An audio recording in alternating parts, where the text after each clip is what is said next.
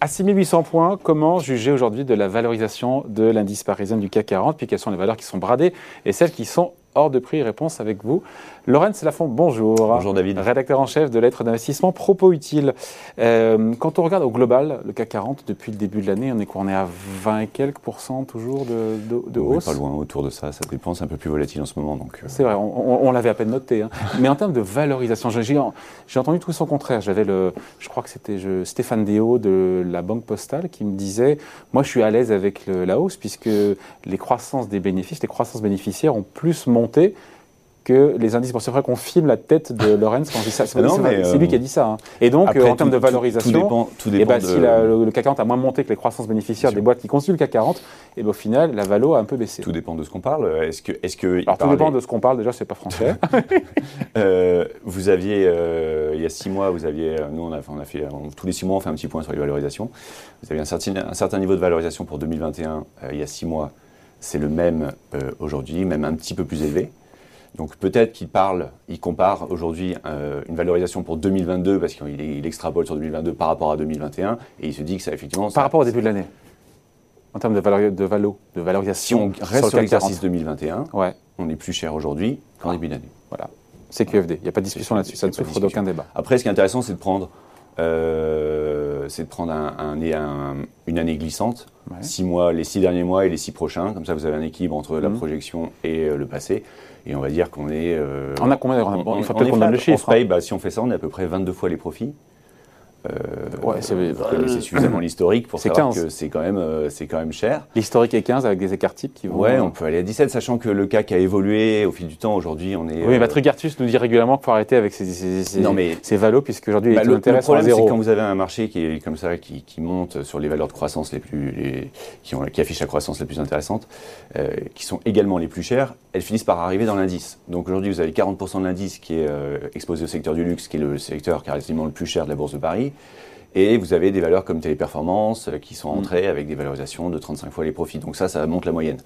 Mais même en prenant ces éléments en compte, euh, que ce soit d'un point de vue historique ou même cyclique, euh, ça fait un petit peu tiquer ce, niveau de, de Il y a une survalorisation, il y a une surcote du CAC 40. Ah Souvenez-vous d'une chose, c'est que on approche, enfin ça y est, le tapering est en place aux mm. US il pourrait même s'accélérer un petit peu. C'est ce qu'il a dit hier, d'une manière, Jérôme Powell. D'une manière assez brutale, oui. soudaine. La veille, il racontait que l'Omicron peut-être allait euh, tout, affaiblir l'inflation et, euh, et, la croissance. Et le lendemain, il est hyper virulent.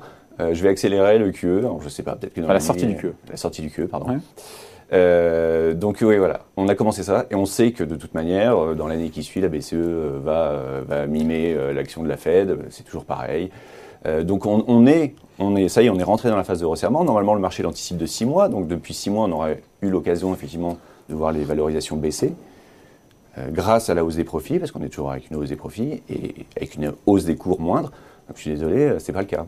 C'est pas le cas. On reste, on reste pour une sortie de politique accommodante, on reste sur des niveaux élevés. Avec des profits qui vont rester en croissance, mais qui vont décélérer. Faut quand même. C'est ça. C'est on va décélérer. Mais en même temps, c'est pas un drame. Hein. Alors, alors, même si c'est d'ailleurs dingue, c'est que sur 2022, les analystes qui depuis deux ans font preuve d'un pessimisme exacerbé, c'est à chaque fois ils sont en retard sur le redressement des profits, là, table sur plus 18%. Baromètre inversé. Mais faut quasiment. Sur combien plus Parce que plus 18. Pour 2022. Pour 2022, l'année prochaine, sur une base plus élevée. Là, ça y est, il n'y a plus de d'effet de, Covid réellement, à part sur quelques sociétés qui sont touchées sur le tourisme, sur les, concessions aéroportuaires, ce genre de choses. Mais donc, euh, c'est traditionnellement, avant cette crise sanitaire, qui est une parenthèse, 2020-2021, donc les deux dernières années, vous aviez des estimations de profit en début d'année qui sont hautes et qui font ça toute l'année. C'est que les analystes révisent en baisse régulièrement. Depuis deux ans, c'était l'inverse. Ils commençaient bas parce qu'ils étaient pessimistes et ils ont relevé. Là, on part sur 18%, c'est extrêmement élevé pour 2022. Euh, avec une valorisation qui est, euh, qui est tendue. Et après, c'est vrai qu'il faut regarder les secteurs. C'est intéressant. Voilà, Ratios de valorisation qui sont élevés, sortie un peu plus rapide qu'escompté des politiques monétaires des banques centrales. C'est pas un super cocktail, ça. Bah, disons que là, comme ça, il est mis sur le papier, ça, alerte et euh, on a envie d'être un petit peu plus défensif. D'autant qu'on ne sait pas où on va avec toutes les incertitudes sanitaires. Alors après, évidemment, si, euh, si, un nouveau variant, Omicron, on a l'air de, tout le monde a l'air de se calmer, mais si euh, dans un mois il y a un nouveau variant qui fait que les banques centrales prolongent les injections, ça change la donne. Mais si l'idée est vraiment de resserrer là maintenant, on est sur une base élevée. Alors, on parlait du luxe tout à l'heure. Le luxe est cher, en même temps, c'est. Ouais. Alors, le, luxe est cher. le luxe est cher, il y a une logique. Hein. Et donc, l'énergie pas chère, non, ça, c'est bizarre. le luxe est cher. Euh, vous avez LVMH Kering, qui sont les deux euh, anciens du secteur, enfin, dans l'indice, on va dire. Mais quand vous regardez Hermès, on est quand même à 70 fois les profits. Ok, c'est une super valeur, ok, il y a 10% de croissance, mais 70 fois les profits dans une période de resserrement, est-ce que ça va tenir? J'ai un doute. Euh, dans la tech, euh, on n'a pas une grosse. Euh, ça, va être rapide. Hein. ça va être rapide, il y a deux lignes. on va dire qu'il y a Dassault Systèmes, 80 fois les profits. C'est quand même vachement tendu. Ça a toujours été dans les 40, 45. surtout que la croissance décélère là aussi, malgré tout. vous avez Capgemini qu'on va associer à la tech, qui se paye avec une prime, on va dire, de 20-25% par rapport à ses historiques. Alors certes, le métier change, mais quand même. donc voilà, il y a des secteurs qui, qui tirent l'indice en termes de valorisation. Euh, et, après, vous avez, euh, vous avez toutes ces valeurs que plus personne ne veut depuis quelques temps, qui sont, on va dire, entre guillemets, bradées. Euh, l'énergie, Engie qui se paye que 11 fois, Total qui se paye que 7 fois, et quelques valeurs dans la construction. Alors, la construction, c'est étonnant parce que vous avez des plans de relance massifs qui s'annoncent dans la transition énergétique des bâtiments, etc., et des grands travaux. Donc ça devrait aider. Et pourtant, vous avez des sociétés comme Bouygues ou Saint-Gobain qui ne sont pas, pas, pas cher payées. Donc voilà, depuis quelques temps, c'est euh, la prime au, la prime au, vainqueur, c'est-à-dire que vous avez des sociétés qui sont cher payées et c'est elles qui, qui, attirent les capitaux aujourd'hui. Donc elles sont de plus en plus cher payées mm. et vous avez euh, cette hausse du marché. Et ça peut continuer comme ça d'ailleurs. Hein. Oui, qui, mais c'est pas bon signe quand ça Au-delà du luxe, on met quoi? On met luxe, tech, qu'est-ce qu'on met? Euh, Des valeurs industrielles, certaines valeurs industrielles au sens large. Hein, Schneider, ça se paye très cher. Le grand, ça se paye cher mm. pour le, le, métier et les perspectives. Euh, mais euh, voilà, c'est le même phénomène aux États-Unis. Vous avez un indice qui, continue, le Nasdaq est quasiment encore au plus haut, à quelques points près, et pourtant vous avez nombre de valeurs de croissance qui ont commencé à corriger là-bas. Euh, Lesquelles par exemple? Tout ce qui est dans le cloud, tous les, tous les thèmes que vous avez entendus depuis deux ans qui ont fonctionné à fond. ont perdu 40, 50, voire effacé l'intégralité. Tout ce qui était conquête spatiale, il y a eu un, un emballement fou, tout est retombé. Et pourtant, le Nasdaq est à des sommets. Et pourtant, le Nasdaq est à des sommets parce que les GAFA tiennent et continuent même d'attirer encore euh, les acheteurs. Donc, c'est le même phénomène ici, ça se concentre sur le luxe. Euh, quand vous avez une poignée de valeurs comme ça qui tient l'indice, le jour où ces valeurs-là vont corriger en termes de valorisation, mm. vous avez forcément un Au-delà du constat, euh, c'est quoi le conseil qu'on peut donner à ceux qui nous regardent qui, bah, C'est de faire un petit point sur son portefeuille, de passer en revue la valorisation de son portefeuille, voir si on n'est justement pas trop sur ces valeurs cher payées oui, mais en même temps, la croissance, elle est là, et la croissance boursière est sur ses valeurs. La croissance est là, mais la croissance... Sauf à rester à regarder le train passer, Lorenz Non, mais c'est pas, pas le genre de la maison. mais la croissance se paye cher quand l'assouplissement monétaire est là, quand les banques centrales...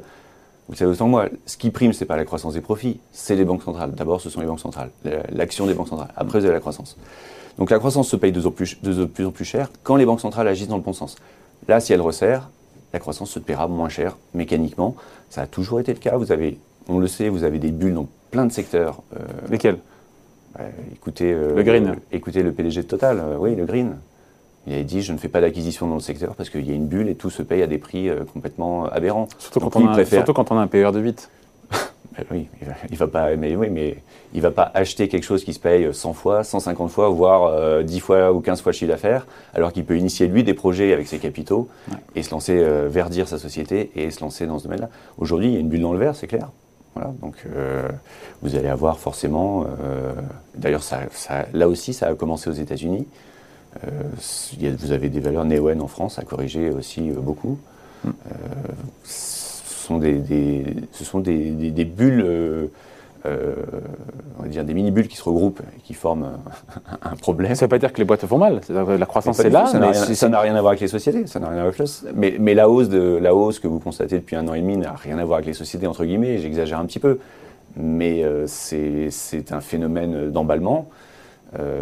voilà, si les taux, si, si le resserrement, vous savez, le, tapering, ça équivaut à 200 points de base de hausse des taux si vraiment la Fed va jusqu'au bout de la, fin des rachats d'actifs, et ce qu'elle compte faire visiblement en l'accélérant ce phénomène-là, c'est euh, donc 200 points de resserrement euh, Mm. sur les taux d'intérêt. Pour l'instant, pour l'instant, les marchés s'emballent pas plus que ça. Ouais. Bah, vaut mieux le savoir avant qu'après. Ouais. Ce serait dommage que je vienne vous voir après pour dire, Eh, vous avez vu, euh, les ratios ont chuté alors qu'ils étaient trop hauts. Ça, c'est ça, c'est un commentaire. euh, on finit là-dessus, mais euh, c'est une éternelle question. Qu'est-ce qu'on fait? Une valeur qui est bradée, on l'achète alors que personne n'en veut, on est contrarié. En même temps, si personne n'en veut, c'est qu'il y a des raisons. Bah, et, et celle qui est hors de euh, prix, on achète, on achète très cher. En même temps, euh, a- si tout le monde en achète, le prix l'idée monte. n'est- hein. L'idée n'est pas de dire euh, On fait quoi? de- Demain c'est le crack et, euh, il faut s'affoler. L'idée c'est de dire que la probabilité qu'une correction sur les valeurs les plus chères augmente et qu'il est raisonnable aujourd'hui d'arbitrer certaines valeurs et d'aller, oui, sur du défensif qui est pas cher payé, Comme, comme l'énergie, notamment. Qui est en plus sur une dynamique, euh, vous voyez comme moi tous les jours, euh, plutôt favorable. D'autant plus avec tout ce qui est fait dans le vert et qui pénalise l'offre d'énergie et donc qui va, qui va se retourner vers euh, le secteur ex-énergie adoré et aujourd'hui AI. Bon, point de vue signé, donc Laurence Lafont, rédacteur en chef de la lettre d'investissement Propos Utiles. Merci Laurence. Merci David. Salut.